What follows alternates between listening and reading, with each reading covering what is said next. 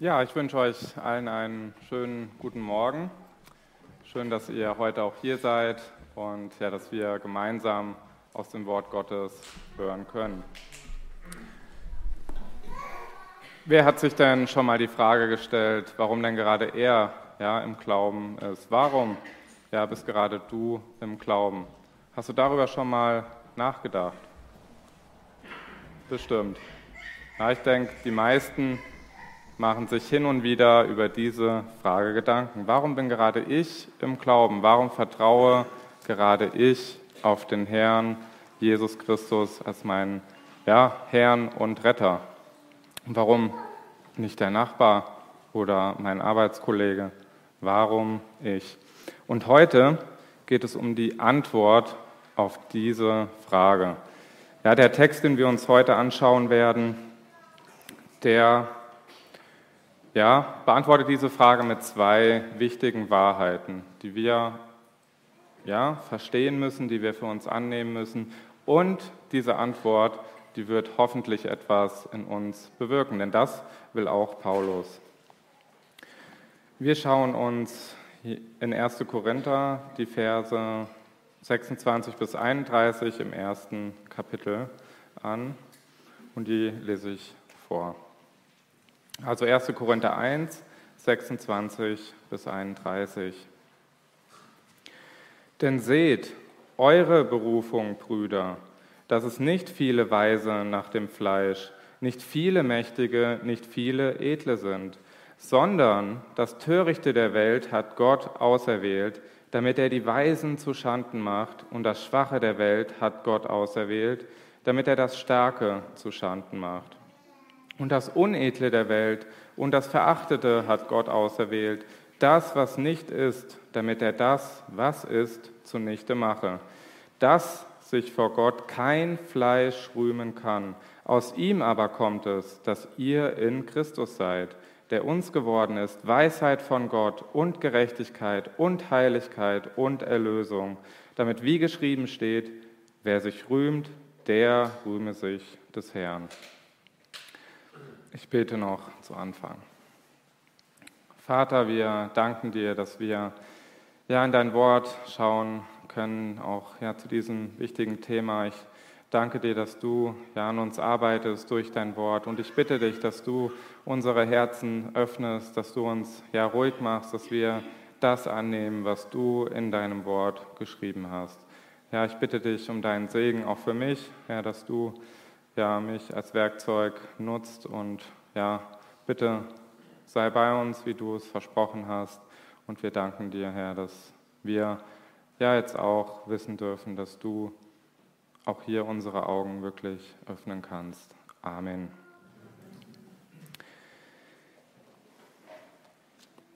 Ja, wir schauen uns zwei große Wahrheiten an. Und ja, zum einen die Wahrheit der wirksamen Berufung und ihr habt es gesehen, ja, Vers, ab Vers 27 bis Vers 29, da wird es um die Auserwählung gehen. Ja, und wir schauen, was bedeutet das denn für uns? Was sollten diese Wahrheiten in unserem Leben bewirken? Und ich weiß, ja, da gibt es verschiedene Meinungen und ja, auch den ein oder anderen Kampf. Aber ich bitte euch, dass ihr einfach zuhört, ja, dass ihr ruhig werdet, dass ihr ja, euch in euren Gedanken nicht ablenken lässt und einfach schaut, was sagt das Wort, dass wir ja, gemeinsam lernen und gemeinsam wachsen. Ja, und wir werden heute auch wirklich nur ja, diese eine Seite beleuchten. Wir werden heute nicht über die Verantwortung des Menschen reden, ja, die natürlich auch gegeben ist. Aber wir möchten hier einfach wie Paulus den Fokus auf diese eine Seite legen, damit wir heute den aller, allerwichtigsten Punkt lernen, dass wir demütig werden und so wie es am Ende steht, wer sich rühmt, der rühme sich des Herrn. Ja, diesen wichtigen Punkt wollen wir heute mitnehmen. Und bevor wir jetzt hier in die Verse einsteigen, möchte ich kurz noch ja, den ja, den Kontext, ja, die Verse vorher ein bisschen betrachten, damit wir auch verstehen, wie das alles zusammenhängt. Ja, es ging ja los vor einigen Wochen, ja, mit dem großen Thema in Vers 10. Ich ermahne euch aber, Brüder, durch den Namen unseres Herrn Jesus Christus, dass ihr alle einmütig redet und nicht Spaltungen unter euch sind, sondern dass ihr in demselben Sinn und in derselben Meinung völlig zusammengefügt seid. Und wir befinden uns immer noch ja, in diesem Thema. Es geht immer noch um die Spaltung, es geht immer noch um die Streitereien, die in Korinth geherrscht haben. Und Paulus ist hier immer noch nicht fertig. Ja, er möchte sogar noch bis ja, zum Ende von Kapitel 4 wird es immer noch um dieses Thema gehen und er wird ganz viele Fragen behandeln, die uns zeigen, wir haben keinen Grund für Streitereien, wir haben keinen Grund für Spaltung, wenn wir diese Dinge, die er hier schreibt, verstehen und für uns so annehmen. Und dann geht es weiter. Bei der letzten, in der letzten Predigt. Oder auch hier in Vers, ähm, ja, also in den Versen später, da ging es dann um, die, ja, um den Punkt, dass dort ja, die Grüppchenbildung in Korinth war, dass der eine dem anderen nachgelaufen ist, der ihn zum Glauben geführt hat, der ihn getauft hat. Aber Paulus sagt dann ab Vers 18, das haben wir ja beim letzten Mal gehört, dass ja, das Wort vom Kreuz, dass das das Wichtige ist. Denn das ist die Kraft Gottes. Ja, das ist für uns, für die Glaubenden, ist es Gottes Kraft und Weisheit. Und danach sollen wir uns richten. Ja, es ging um das Evangelium, aber es ging auch um den Punkt, dass nicht alle ja, diesem Evangelium nachfolgen, nicht alle diesem Evangelium gehorchen, sondern für die Juden ja, ist es ein Anstoß, für die Griechen, für die Heiden eine Torheit und ja, für die Berufenen in Vers 23, den Berufenen selbst aber, Juden wie Griechen, Christus, Gottes Kraft und Gottes Weisheit. Denn das Törichte Gottes ist weiser als die Menschen und das Schwache Gottes ist stärker als die Menschen. Ja, damit haben wir beim letzten Mal aufgehört. Wir haben gesehen, ja, es gibt die drei großen Gruppen, wenn wir das Evangelium verkündigen. Den einen ist es ein Anstoß, den anderen eine Torheit, aber dann sind da auch die Berufenen. Und für die ist es Gottes Kraft und Gottes Weisheit. Und darum geht es auch heute. Ja, ab Vers 26 sehen wir, ja, dass es um die Berufung geht. Ich habe die Predigt aufgeteilt in vier Punkte. Ja, wir schauen uns den ersten Punkt an, eure Berufung. Dann den zweiten Punkt, die Auserwählung. Und dann den dritten Punkt, in Jesus Christus. Da geht es darum, was haben wir denn alles bekommen durch Gott? Und dann den vierten Punkt zur Ehre Gottes. Ja, kommen wir zum ersten Punkt. Eure Berufung. Ja, so macht Paulus in Vers 26 weiter.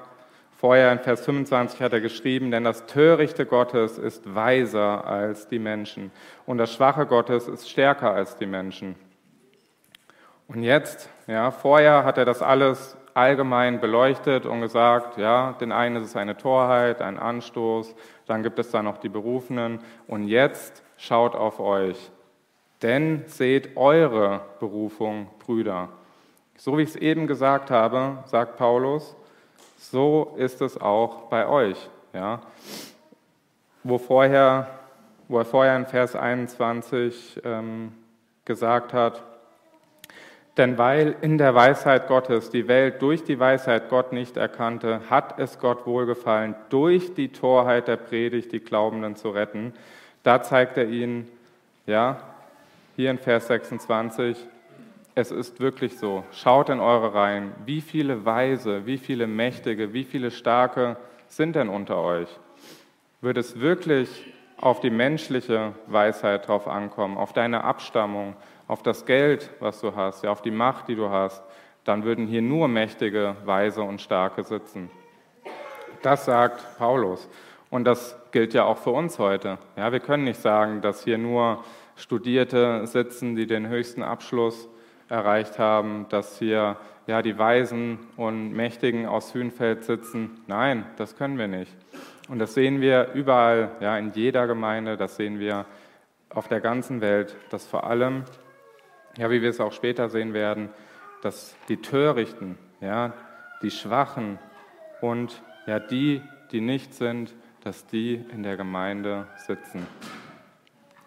Und Paulus ja, lenkt den Blick auf die Korinther, dass es einen Grund gibt, warum es so ist. Ja, es, warum es nicht, ja, woran man erkennen kann, dass es nicht um die menschliche Weisheit geht, dass du mit der menschlichen Weisheit das Evangelium nicht ergreifen kannst. Und dieser Unterschied, das ist die Berufung. Denn seht eure Berufung, Brüder. Ja, das ist der Grund, warum du glaubst. Das ist der Grund, warum das Evangelium für dich keine Torheit, kein Anstoß ist, weil Gott dich berufen hat. Aber was bedeutet das?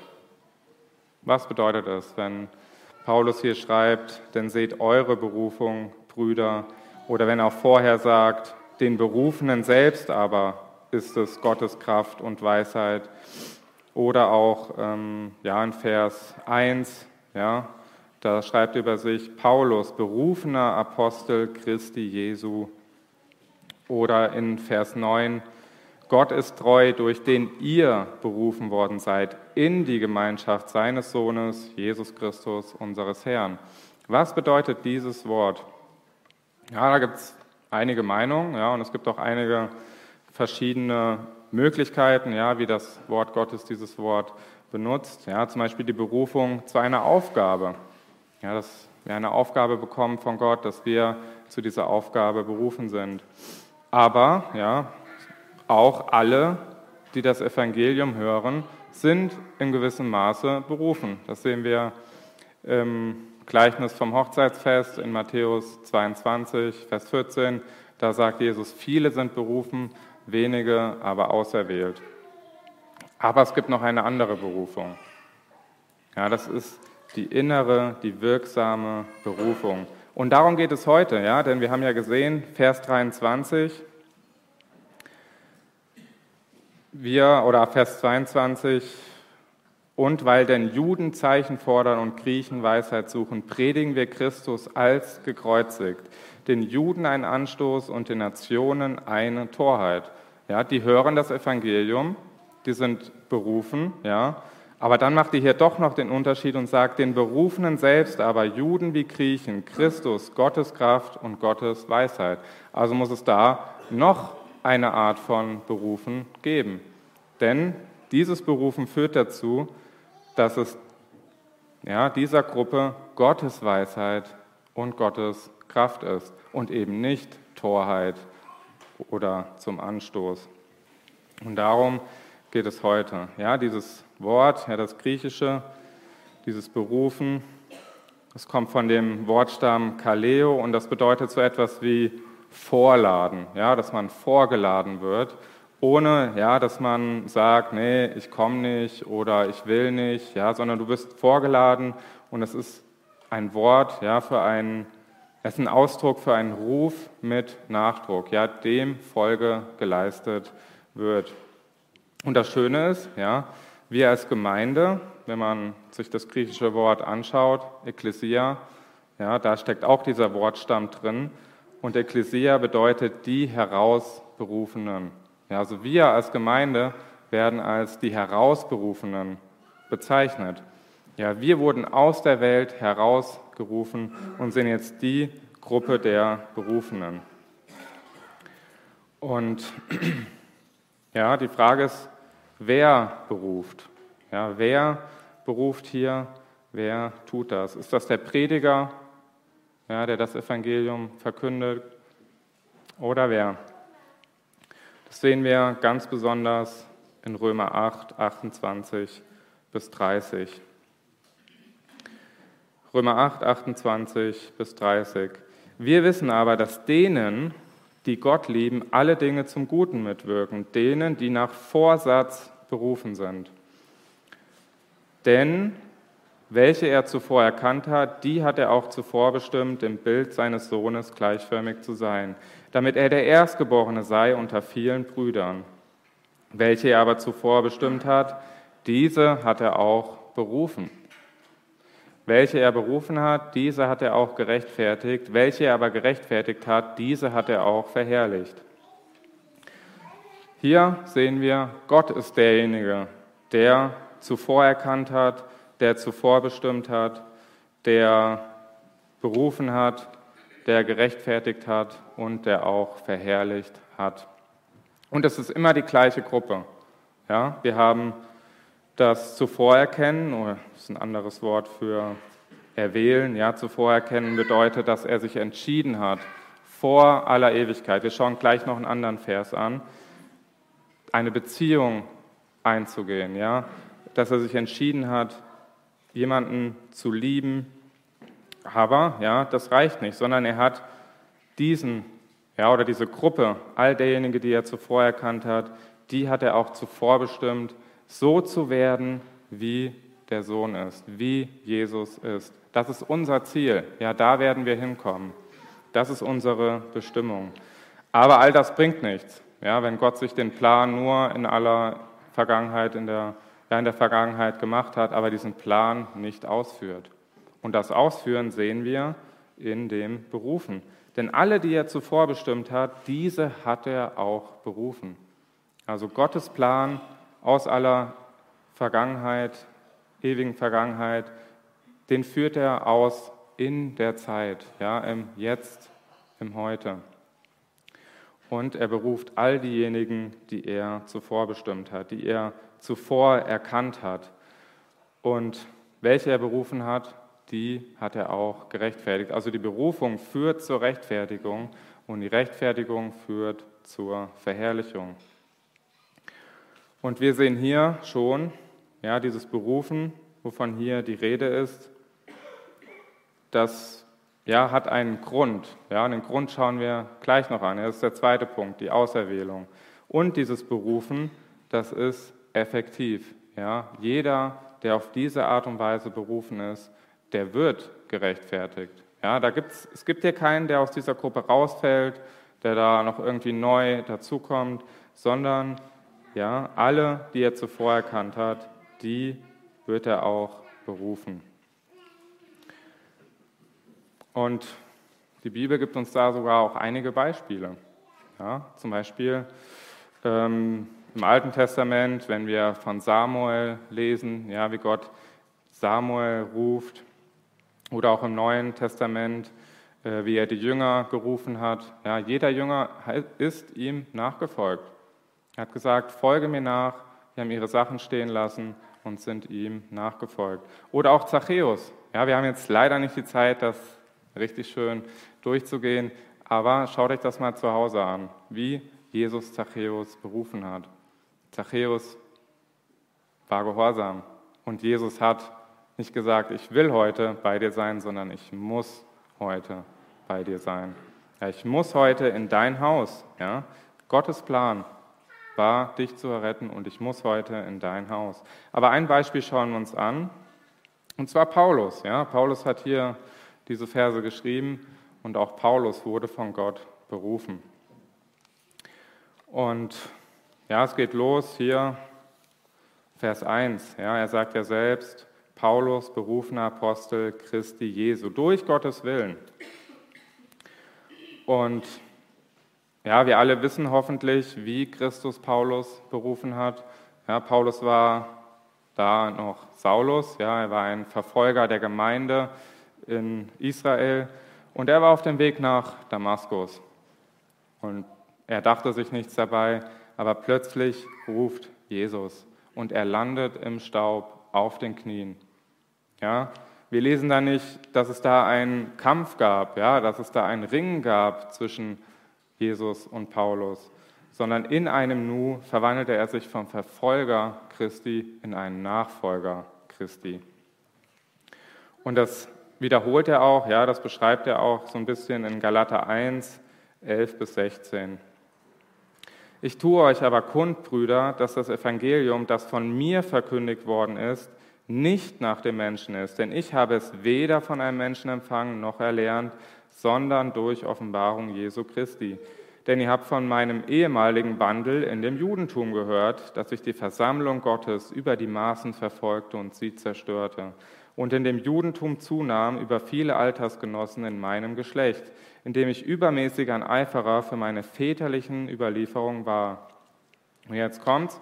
Als es aber Gott, der mich von meiner Mutterleib an abgesondert, ja, erwählt hat und durch seine Gnade berufen hat, ja, darauf folgt die Berufung, wohlgefiel, seinen Sohn in mir zu offenbaren, damit ich ihn unter den Nationen verkündigte und so weiter. Hier sehen wir ja die Auserwählung, die Berufung und wir sehen sogar auch, wie dieses Berufen passiert. Ja, dieses Berufen passiert, indem der Vater, ja, Paulus, seinen Sohn offenbart hat. Ja, Paulus war ein Jude, Jesus war ein großer Anstoß für ihn. Er hat sich richtig viel Mühe gegeben, die Christen zu verfolgen. Und ja, aber dann in Vers 15 hier in Galater sehen wir, wie Gott ihn berufen hat. Und ja, er hat, der Vater hat Paulus, seinen Sohn, offenbart. Er brachte Licht ja, in dieses dunkle Herz. Ja, wenn wir uns das vorstellen, das Herz von Paulus, das war doppelt und dreifach gesichert. Er wollte nichts mit Jesus zu tun haben und es war von innen abgeschlossen.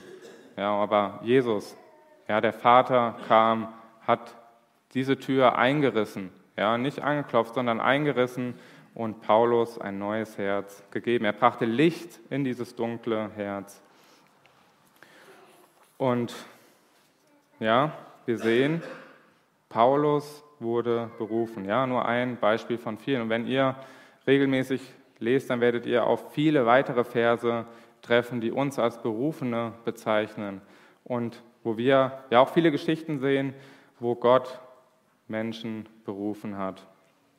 Aber es gibt noch andere Verse. Ja, wir haben hier schon Vers 9 angeschaut, 1. Korinther. Gott ist treu, durch den ihr berufen worden seid, in die Gemeinschaft seines Sohnes Jesus Christus, unseres Herrn. Ja, durch Gott wurden wir in die Gemeinschaft Christi berufen.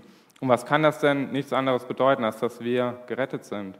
Ja, wenn wir Gemeinschaft mit Christus haben, dann ja, sind wir bei ihm. Ja, das ist auch keine Wunschvorstellung Gottes, sondern er hat uns berufen. Er hat es getan. Und schon waren wir in ja, der Gemeinschaft seines Sohnes, Jesus Christus.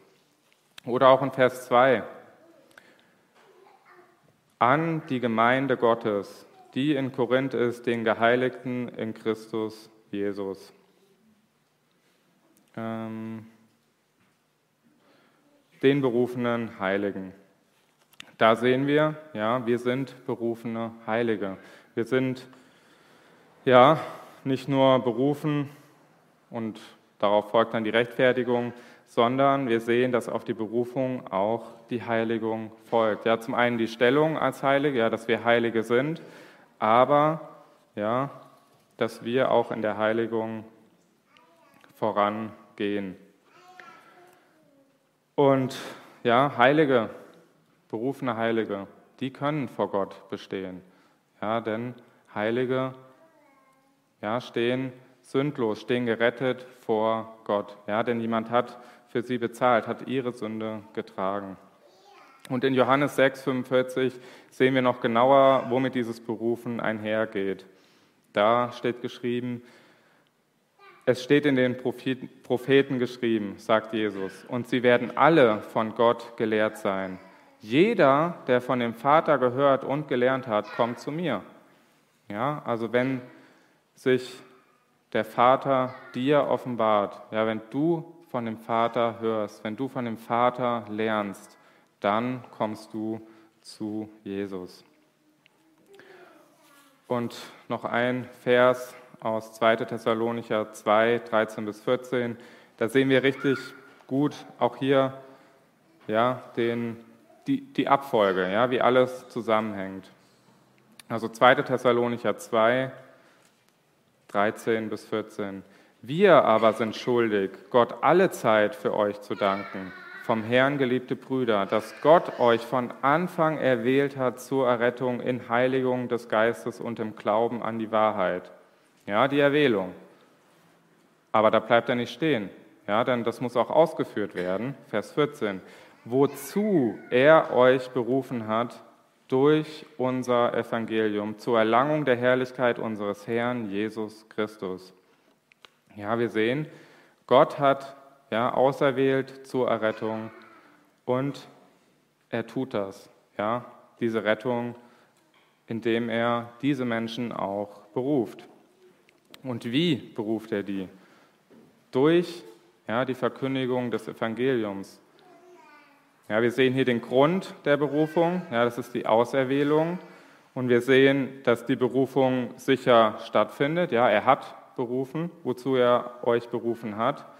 Und wir sehen das Mittel der Berufung, also wie diese Berufung rübergebracht wird, durch das Evangelium, ja, durch die Evangeliumsverkündigung. Und wir sehen das Ziel der Berufung, ja, dass wir so werden, wie Christus ist. Ja, das ist ein Ziel. Und heute sehen wir noch ein weiteres Ziel. Und genau darum, ja, um den Grund der Berufung, Mittel der Berufung, das Ziel der Berufung, darum geht es hier ja in diesem Abschnitt, in dem vorhergehenden Abschnitt und auch ja, im nächsten Kapitel. Da werden wir noch genauer sehen, wie denn der Heilige Geist an uns arbeitet, wenn wir berufen sind. Ja, wie er in uns ja, arbeiten muss. Und wir können festhalten, ja, die Berufung ist wirksam. Gott beruft und sie ist niemals vergeblich, denn alle Berufenen werden gerechtfertigt und damit auch gerettet. Vielleicht ja, fragt sich jetzt der eine oder andere, warum muss es denn so sein? Warum ist es so, dass Gott auserwählt? Warum ist es so, dass Gott beruft? Ja, ich denke, das sollten wir auch noch kurz anschauen, bevor wir zum zweiten Punkt gehen. Ja, warum ist dieser wirksame Ruf Gottes so notwendig? Warum muss das so passieren? Kurze Antwort, ohne diesen Ruf würden wir alle nicht hier sitzen. Ohne diesen Ruf würde kein Mensch Gott nachfolgen. Ohne diesen Ruf möchte kein Mensch Gott nachfolgen, Jesus nachfolgen. Denn keiner möchte aus dem Fleisch heraus, und das ist heute der wichtige Punkt, ja, dass sich vor Gott kein Fleisch rühmen kann. Ja, alles, was aus deinem Fleisch kommt, ist nichts. Ja, alles, was auf, aus, was auf dir beruht, ja, auf deinen Fähigkeiten, das hat vor Gott keinen Bestand.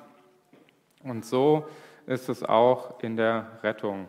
Ja, denn wir sehen in Römer 8, 5 bis 7, da steht, denn die, die nach dem Fleisch sind, sinnen auf das, was des Fleisches ist. Die aber, die nach dem Geist sind, auf das, was des Geistes ist. Denn, denn die Gesinnung des Fleisches ist der Tod, die Gesinnung des Geistes aber Leben und Frieden. Weil die Gesinnung des Fleisches Feindschaft ist gegen Gott, denn sie ist dem Gesetz Gottes nicht untertan, denn sie vermag es, denn sie kann es auch nicht. Ja, derjenige, der ohne Gott lebt, der, der will Gott nicht gehorchen, ja, der will Gott nicht nachfolgen, denn es geht gegen seine Natur. Ja, derjenige, der im Fleisch ist, der ist ein Sklave der Sünde. Ja, das schreibt Paulus hier im Römerbrief ähm, zwei Kapitel vorher. Und der Mensch ohne den Geist, ohne den Heiligen Geist, das sehen wir auch in Kapitel 2, der möchte von Gott nichts wissen. Ja, der hat gar kein Interesse daran, sich mit Jesus zu beschäftigen, Jesus nachzufolgen. Er möchte das einfach nicht. Und ja, wir sehen hier in Römer 8, Vers 7, jeder Ungläubige ist ein Feind Gottes. Ja, und Feinde, wir, also wir wollen unserem Feind nicht gehorchen. Ja? Und da besteht keine Beziehung. Und deshalb brauchen die Menschen den Heiligen Geist. Dann erkennen sie Gott und dann folgen sie ihm nach. Und wie gesagt, im zweiten Kapitel, hier in 1. Korinther, Da werden wir darauf zu sprechen kommen, ja, was denn der Heilige Geist in uns getan hat, ja, damit wir Christus erkennen. Ja, nur ein Vers aus dem zweiten Kapitel. Der natürliche Mensch aber nimmt nicht an, was des Geistes Gottes ist, denn es ist ihm Torheit und er kann es nicht erkennen, weil es geistlich beurteilt wird. Ja, das Vers 14 in Kapitel 2. Und Paulus, ja, er sagt den Korinthern, schaut, schaut in eure Reihen, hier in Vers 26. Wie kann es denn sein, ja, dass nur wenige Mächtige, nur wenige Edle, nur wenige Weise unter euch sitzen, wenn die Errettung etwas mit dir zu tun hat, ja, mit deiner Weisheit, mit deiner Macht und Stärke, ja, mit deinem Geld. Wenn es damit etwas zu tun hat, dann würden hier ganz andere sitzen. Und die Weisheit der Welt, die spielt keine Rolle in der Errettung. Deine Weisheit, die bringt dir gar nichts. Und das ist auch bei uns heute so. Ja. Dann kommen wir zum zweiten Punkt, zu den nächsten Versen, ab Vers 27. Weil es hätte ja auch ja, anders kommen können. Und jetzt sehen wir, warum es denn gerade so ist, wie es ist, ab Vers 27 sondern das Törichte der Welt hat Gott auserwählt, damit er die Weisen zu Schanden macht. Und das Schwache der Welt hat Gott auserwählt, damit er das Starke zu Schanden macht. Und das Unedle der Welt und das Verachtete hat Gott auserwählt, das, was nicht ist, damit er das, was ist, zunichte mache, dass sich vor Gott kein Fleisch rühmen kann. Ja, warum seid gerade ihr berufen? Warum sitzt gerade ihr hier? Und Paulus sagt, ja, das Törichte der Welt hat Gott auserwählt. Das Schwache der Welt hat Gott auserwählt. Ja, das Unedle und das Verachtete der Welt, das hat Gott auserwählt. Und das, was nichts ist, das hat Gott auserwählt. Aber, ja, nicht alle aus diesen Gruppen sind auserwählt. Sonst würden hier deutlich mehr sitzen, ja, in, in Hünfeld. Und, ja, nicht alle die nicht in diesen Gruppen sind, sind nicht auserwählt. Versteht ihr, was ich meine? Weil es gibt ja auch reiche, weise und mächtige, die im Glauben sind, die berufen sind. Ja, also wir dürfen jetzt nicht sagen, dass wir uns nur auf die Armen, auf ähm, die Schwachen konzentrieren, sondern das Evangelium geht an jeden Menschen hinaus, soll an jeden Menschen hinausgehen. Gott möchte Menschen aus allen Gruppen, aus allen Ländern, aus allen Nationen retten. Ja? Wir versperren uns, wir versperren das Evangelium vor keinem, sondern jeder ja, soll diese Botschaft hören. Und so ja, ist es auch heute. Ja? Es gibt reiche, mächtige Weise in der Gemeinde, aber nicht viele. Das hat Paulus in Vers 26 gesagt. Aber ja, es ist schon so, dass die meisten eher, ja, die Welt würde sagen, das sind die Törichten, ja, das sind die Unedlen, das sind die Schwachen, das sind diejenigen, mit denen wollen wir nichts zu tun haben. Ja, die sind in der Gemeinde. Und ja, Vers 28, das ist sehr interessant. Ja, und das, was nicht ist, hat er auserwählt, damit er das, was ist, zunichte mache. Ja, das sehen wir auch in Römer 4, Vers 17. Da steht, wie geschrieben steht, ich habe dich zum Vater vieler Nationen gesetzt, vor dem Gott, dem er glaubte, der die Toten lebendig macht und das Nichtseiende ruft, wie wenn es da wäre. Ja, Gott möchte sich groß machen und er ruft diejenigen, die in der Welt nicht sind, um sie in seinen Augen zu etwas zu machen. Ja, er ruft das Nichtseiende, das, was nicht ist, als ob es da wäre. Und das ja, kann nur Gott. Ja, nur Gott kann etwas schaffen, wo nichts da ist. Und Gott ruft das, ja, was nicht ist, zum Leben. Und ja, vielleicht fragt ihr euch, warum ja, sind denn die jetzt ausgewählt? Ja, warum, warum tut Gott das? Ja, wir sehen es. Ja, er möchte die Weisen zu Schanden machen. Er möchte die Starken zu Schanden machen. Und er möchte ja, das, was ist, zunichte machen. Ja, damit keiner vor Gott stehen kann und sagen kann, ich stehe hier, weil ich dich erkannt habe. Ich stehe hier, weil ich so weise bin. Ich stehe hier, weil ich so stark bin. Gott möchte, dass wir vor ihm stehen und sagen, ich stehe hier, weil du mich berufen hast.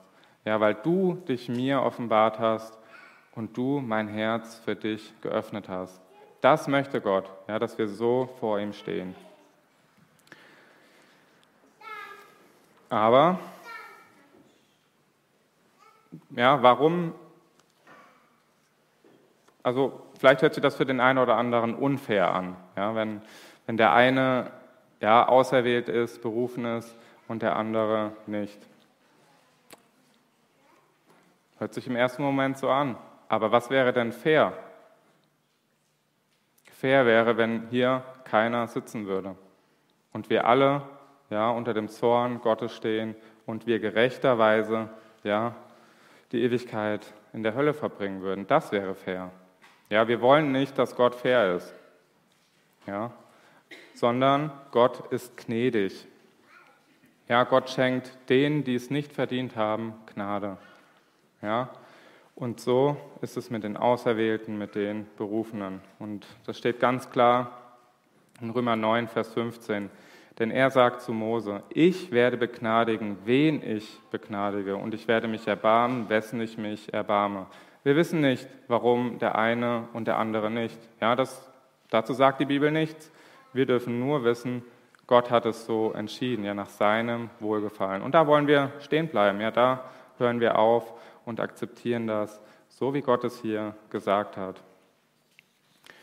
Und ja, genau, da bleiben wir stehen. Aber wir sollten noch ja, uns fragen, wie denn dieses Auserwählen geschieht, weil da gibt es auch unterschiedliche Meinungen, ganz besonders wenn wir uns ja, Römer 8, Vers 29 anschauen. Ja, da steht, er hat, ihm, er hat zuvor erkannt. Und die Frage ist, was hat er erkannt oder was ist damit gemeint? Und ich hatte es ja eben schon gesagt, damit ist nicht gemeint, dass Gott vorausschaut und ja, guckt, wie reagiert er auf mein Evangelium. Ja, wird er mal glauben, dann erwähle ich ihn. Ja, das passt nicht zu dem Vers, 23 zu Vers 22. Predigen wir Christus als gekreuzigt, den Juden ein Anstoß und den Nationen eine Torheit. So sieht es aus, wenn Gott gar nichts tut. Ja, den einen ist das Evangelium ein Anstoß und den anderen eine Torheit. Deshalb ja, muss Gott sich entscheiden, wen möchte er berufen? Ja, bei wem möchte er am Herz arbeiten und ihm ein neues Herz geben, wie es in Ezekiel 36 steht. Warum er sich so entschieden hat, das wissen wir nicht. Ja, dazu sagt die Bibel gar nichts. Und das sollten wir auch so annehmen. Aber wir sollen wissen, ja, wie es in 2. Thessalonicher 2, 13 steht, dass Gott euch von Anfang erwählt hat zur Errettung. Ja, es gab keinen Grund in uns, warum wir erwählt sind warum wir berufen sind. Der Grund liegt alleine in Gott. Und da sollten wir stehen bleiben. Ja, natürlich ja, sind wir alle, jeder Mensch ist aufgerufen zu glauben, ja, umzukehren, Buße zu tun. Aber selbst, ja, wir müssen sagen, selbst dieser Glaube, der kommt durch Gott, der ist ein Geschenk Gottes. Ja, wie es in Epheser 2, Vers 8 steht. Ja, alleine diese Verse 26 bis 30 bis 29. Wenn wir diese Wahrheit ja, der Berufung, wenn wir die Wahrheit der Auserwählung annehmen, dann darf von unserem Stolz eigentlich nichts mehr übrig bleiben. Ja, denn wir haben nichts in uns, warum wir im Glauben sind. Alles kommt von Gott. Ja, Gott hat uns den Glauben geschenkt, er hat uns berufen, er hat uns auserwählt. Und gerade dieser Punkt, ja, dass kein Stolz mehr in uns sein darf, wenn wir das verstanden haben, das ist wichtig in diesem ganzen Thema mit den Streitereien, mit den Spaltungen. Denn warum entstehen diese Spaltungen, diese Streitereien? Ja, wenn sich der eine über den anderen erhebt, wenn der eine höher von sich denkt als von dem anderen, wenn der eine nur auf sich schaut und nie auf das der anderen. Ja, wenn der eine denkt, ich hab's verstanden und der andere nicht. Ja, wenn der eine denkt, ich habe das Recht, ja, dass meine Meinung hier durchgedrückt wird, selbst in den banalsten Dingen, ja, dann entstehen Spaltungen und Streitereien. Aber diese ganzen Sachen sollte es nicht geben, wenn uns bewusst ist, wer uns berufen hat. Ja, wenn uns bewusst ist, dass wir auserwählt sind und dass wir durch Gott im Glauben sind, nicht durch uns, nicht durch unsere Weisheit oder weil einer dort gepredigt hat und das so schön dargelegt hat. Ja, das ist nicht der Grund, sondern Gott alleine. Und so ja, beendet er dann auch diesen Abschnitt in Vers 30 und wiederholt das Ganze nochmal und bringt ja mit einem Satz auf den Punkt. Aus ihm aber kommt es, dass ihr in Christus Jesus seid. Ja, das ist der dritte Punkt. In Jesus Christus. Wegen Gott sind wir in Christus Jesus, nicht wegen uns. Ja, mit einem Satz zusammengefasst. Aus ihm aber kommt es, dass ihr in Christus Jesus seid. Er, ja, hat uns auserwählt. Er hat uns berufen in die Gemeinschaft mit Jesus Christus. Ja, sonst keiner. Er war es. Und weil Gott es so wollte, haben wir auch die vier Dinge, ja, die jetzt hier in Vers 30 aufgezählt werden. Der uns geworden ist, also Jesus ist uns geworden, Weisheit von Gott und Gerechtigkeit und Heiligkeit und Erlösung. All die Dinge, die wir brauchen, um vor Gott ja, als Heilige, als Gerechte dazustehen, die haben wir nicht aus uns, sondern die haben wir aus Gott, ja, aus Jesus Christus. Jesus ist uns geworden, Weisheit von Gott. Ich finde spannend, dass Paulus hier mehrmals schreibt, ja in diesem ganzen Abschnitt, schon ab Vers ähm, 18, ja, da geht es um die Weisheit Gottes, ja, er möchte die Weisheit der Weisen vernichten, ähm, ja, Weisheit Gottes, dann geht es um die Weisheit der Welt, also hier geht es in dem ganzen Abschnitt um die Weisheit, um die Weisheit der Welt und um die Weisheit Gottes. Und wir haben vorher gesehen, ja, als Stefan gepredigt hat, die Weisheit der Welt, die bringt nichts. Und hier in dem Abschnitt sehen wir die Weisheit von Gott. Die bringt alles. Ja, wir brauchen die Weisheit von Gott, um das Evangelium zu erkennen. Und das ja, haben wir bekommen. Denn nur durch Gottes Weisheit verstehen wir das Evangelium und nehmen das für uns an. Ja, in Epheser 1, 17 steht, damit der Gott unseres Herrn Jesus Christus, der Vater der Herrlichkeit, euch gebe den Geist der Weisheit und Offenbarung in der Kenntnis seiner selbst. Oder auch in Kolosser 2, 2 bis 3, damit ihre Herzen getröstet werden, vereinigt in Liebe und zu allem Reichtum der vollen Gewissheit des Verständnisses, zur Erkenntnis des Geheimnisses Gottes, in dem verborgen sind alle Schätze der Weisheit und der Erkenntnis. Durch Gott ja, haben wir seine Weisheit und durch Gott ja, können wir die Dinge erkennen, wovon er hier in seinem Wort schreibt, nach und nach. Aber ja, es geht voran. Und im nächsten Kapitel, wie gesagt, geht es noch mehr ja, um diese Weisheit. Deswegen brauchen wir darüber jetzt auch nicht weitersprechen, sondern wir sind gespannt ja, auf das, was noch kommt. Aber Jesus ist uns auch geworden Gerechtigkeit. Gott hat uns berufen und uns wahre Gerechtigkeit geschenkt. Und laut Römer 4, wird uns die Gerechtigkeit von Jesus zugerechnet. Jesus Christus war auf dieser Erde, hat ein perfektes Leben gelebt, hat gezeigt, ja, dass er der Sohn Gottes, dass er Gott ist. Er war vollkommen gerecht und ist für uns ja ans Kreuz gegangen als Opfer ohne Fehl und Tadel.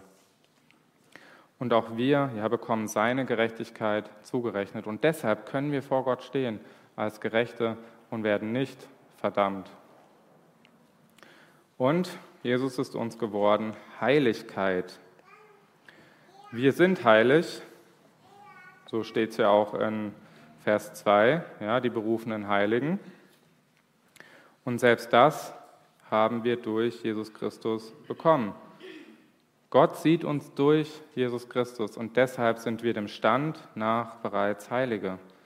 Aber nicht nur das, durch Jesus Christus werden wir auch im Wandel, ja, in unserem täglichen Leben, in unserem Denken, in all unserem Tun, Schritt für Schritt heilig. So, ja, wie er ist und wie Gott es möchte, dass wir sind.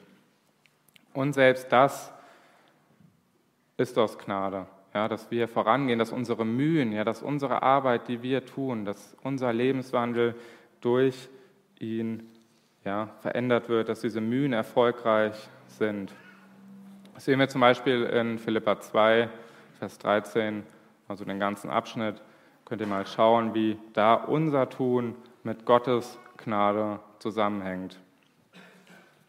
Und Gott hat uns auch alles geschenkt, damit wir im Wandel vorangehen. Das sehen wir in 2. Petrus, ja, in den ersten Kapitel, in den ersten Versen vom ersten Kapitel.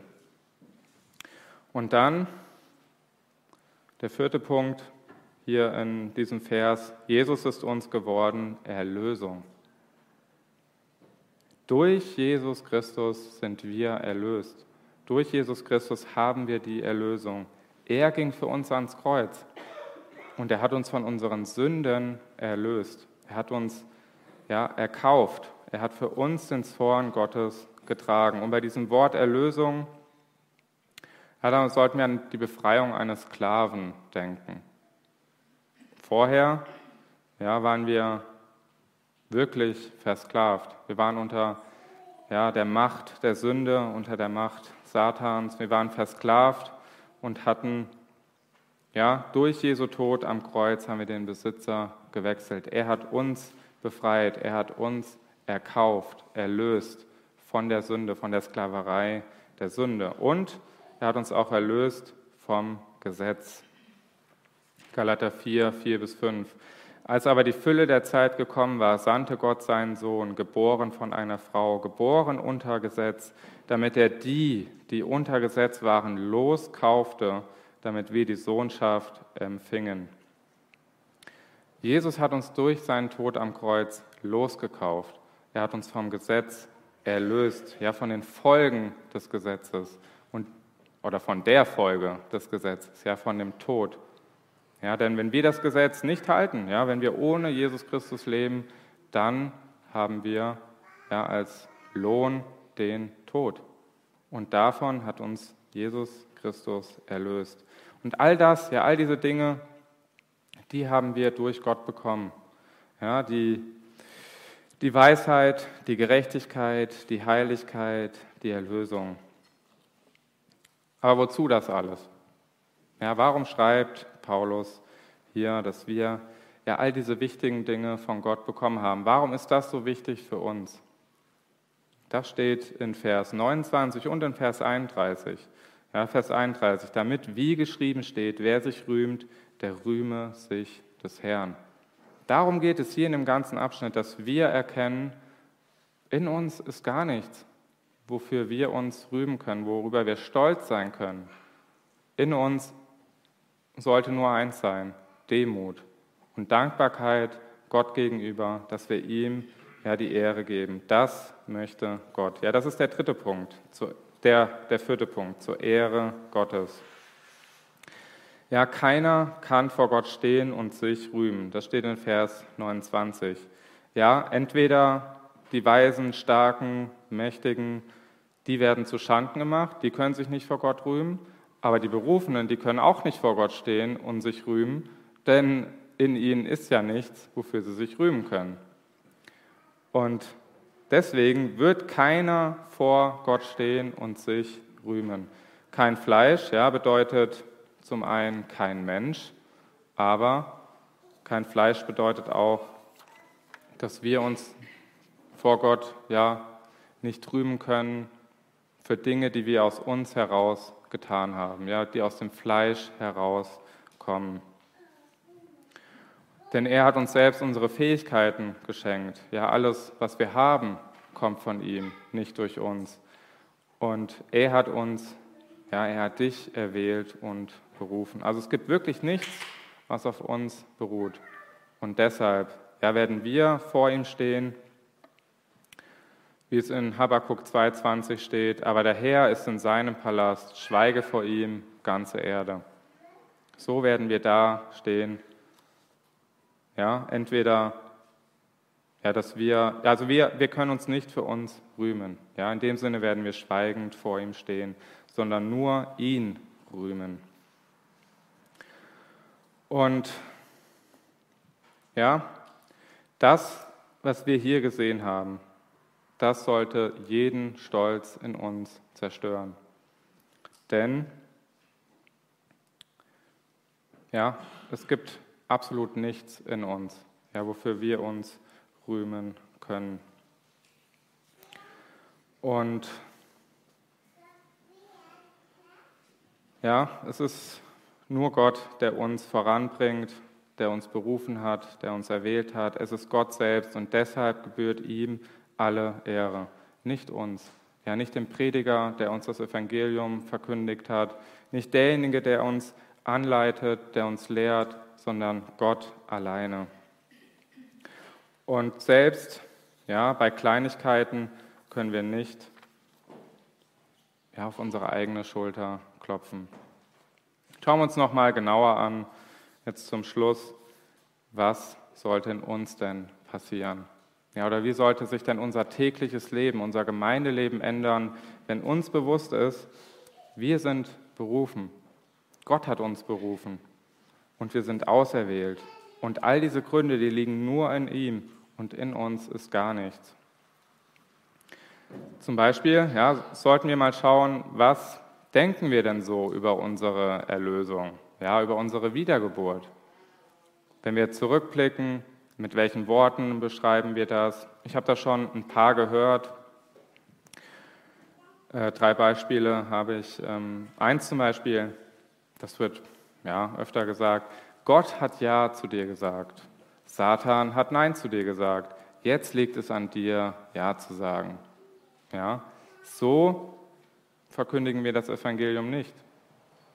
Das funktioniert nämlich nicht, ja, denn ohne Gott ja, dienen wir immer unserem oder haben wir unserem Herrn Satan gedient. Wir waren ein Sklave der Sünde und mussten von Gott befreit werden. Wenn Gott Ja zu uns sagt, dann sind wir befreit. Dann hat er uns berufen.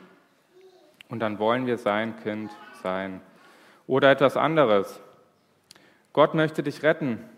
In seiner Gnade akzeptiert er jedoch deinen freien Willen und wartet geduldig auf deine Antwort. Ja, da haben wir das Bild vor Augen. Gott ja, hat alles für dich getan und jetzt wartet er geduldig, bis du ja einen Schritt auf ihn zumachst. Aber wir haben in Römer 8 gesehen, das funktioniert nicht. Denn der Mensch möchte nicht zu Gott. Ja, der Mensch ist ein Feind Gottes. Er will nicht und er muss verändert werden. Denn ja, Jesus ist den Juden ein Anstoß und den Heiden eine Torheit. Und an dieser Einstellung muss sich etwas ändern, damit der Mensch zu Gott kommt. Oder, ja, das ist auch sehr beliebt, Jesus hat an meine Herzenstür geklopft, bis ich aufgemacht habe. In gewisser Weise stimmt das. Ja, Gott, Jesus geht uns nach. Und es gibt viele Situationen, wenn wir zurückblicken, wo wir erkennen, ja, da hat Gott mich gerufen. Aber vielleicht nicht in dem Sinne, wie es hier um diese Berufung geht sondern ja, er hat mich vorbereitet, er hat an mir gearbeitet. Aber ohne seine Gnade öffnen wir nicht die Tür. Ja, die Tür ist verschlossen. Wir wollen nicht, dass er reinkommt in unser Herz. Jesus muss die Tür aufbrechen. Er muss uns ein neues Herz schenken und uns in Besitz nehmen. Also betteln wir auch nicht ja, in der Evangeliumsverkündigung die Ungläubigen zu Christus. Ja, wir verkündigen das Evangelium und das Evangelium, wie es in Römer 1 und in Römer 15 steht, das ist das Wort ja, zum Gehorsam, ja, zum Glaubensgehorsam. Ja, das Evangelium ist keine Einladung, sondern ein Gebot Gottes. Gott möchte, ja, Gott befiehlt jedem Menschen, Buße zu tun, umzukehren, zu glauben. Ja, es ist ein Gebot. Und um sein Gebot zu erfüllen, brauchen wir seine Gnade. Ja, aus uns können wir seine Gebote nicht erfüllen. Und es muss so sein, wie es in 2. Korinther 4, Vers 6 steht, denn der Gott, der sprach, aus Finsternis leuchte Licht ist es, der in unsere Herzen geleuchtet hat, zum Lichtglanz der Erkenntnis der Herrlichkeit Gottes im Angesicht Jesu Christi. Jesus muss, Gott muss etwas Übernatürliches tun in den Menschen. Und das hat er auch in uns getan. Er hat in unser Herz geleuchtet, damit wir Gott erkennen, damit wir Jesus Christus erkennen und das Evangelium annehmen. Und so ja, war es bei uns. Wir haben keinen Grund, uns zu rühmen, zu rühmen. Und jetzt ist die Frage, akzeptierst du diese Wahrheiten? Akzeptierst du, dass Gott dich berufen hat, dass er dich auserwählt hat und dass er das auch mit vielen anderen so getan hat und noch tun wird? Ich hoffe, ja, denn die Bibel, die spricht klar und deutlich. Wir haben uns heute wirklich nur einen kleinen Teil angeschaut, aber es gibt noch so viele andere Dinge und die Bibel spricht klar und deutlich über diese Wahrheiten. Und deshalb müssen wir wirklich ehrlich zu uns sein und uns fragen, gebührt Gott wirklich aller Ruhm und alle Ehre in unserem Leben oder wollen wir doch noch ein kleines bisschen für uns haben? Denn wie wir darauf antworten, das hat Auswirkungen auf unser gesamtes Leben. Ja, in der Gemeinde, zu Hause, egal wo wir sind. wir sollten uns fragen, wo sind wir stolz und schauen auf das, was wir denken, was wir erreicht haben. Wo haben wir denn zu allem eine Meinung? Wo ist das? Und wo tun wir unsere Meinung jederzeit kund und erwarten, dass jeder auch diese Meinung hat? Ja? Wo regen wir uns auf, wenn der andere eine andere Meinung hat? Wo regen wir uns auf, wenn vielleicht Dinge passieren, die völlig banal sind, die uns aber ja, in unserem Stolz, in unserer Ehre kratzen? Und ganz banale Dinge, die können schnell für Unfrieden sorgen, wenn wir diese Wahrheiten vergessen. Das sind ganz große Wahrheiten, aber die haben Auswirkungen auf die banalsten Dinge. Ein Beispiel oder ja, zwei, drei. Stört es dich, ja, wenn kleine Kinder im Gottesdienst mal lauter sind?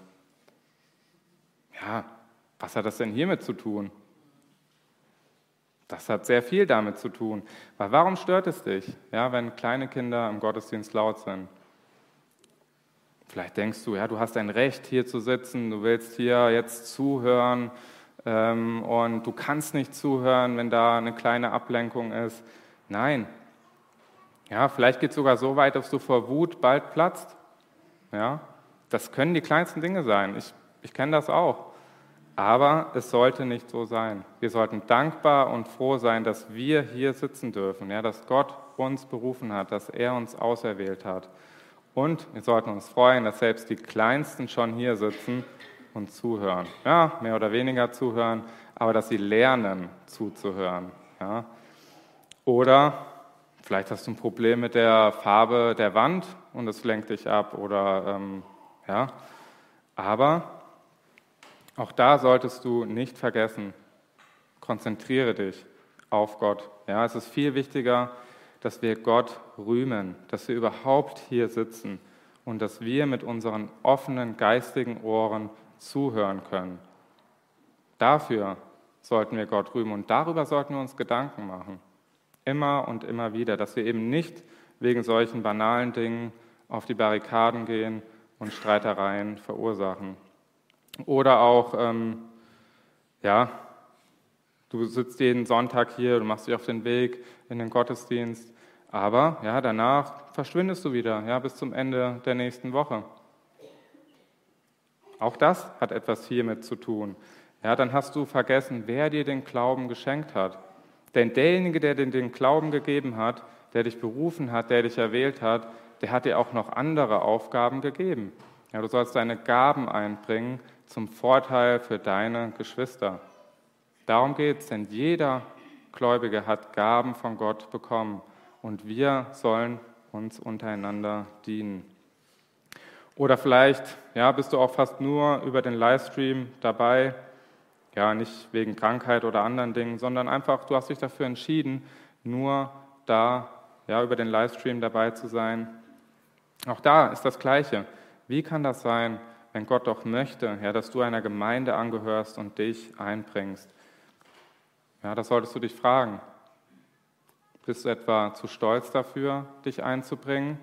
Ja, hast du vergessen, ja, wer dich erlöst hat, wer dir all diese Dinge gegeben hat und dass er auch noch andere Dinge zu dir gesagt hat?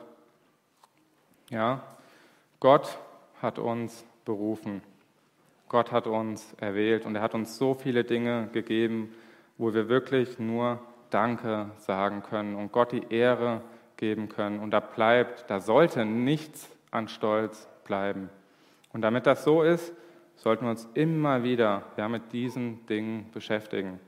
Das sind vielleicht für den einen oder anderen schwierige Themen, aber es ist wichtig, dass wir das verstehen. Ja, wir sollen auf Gott schauen, der uns vollkommen erlöst hat ohne dass es einen Grund in uns gab, ja, der uns berufen hat. Und da sollte dann jeder Stolz dahin fliegen. Und das brauchen wir in unserem Gemeindeleben, in unserem täglichen Leben, zu Hause, an der Arbeit. Diese Einstellung brauchen wir. Ja, Gott hat uns errettet. Amen.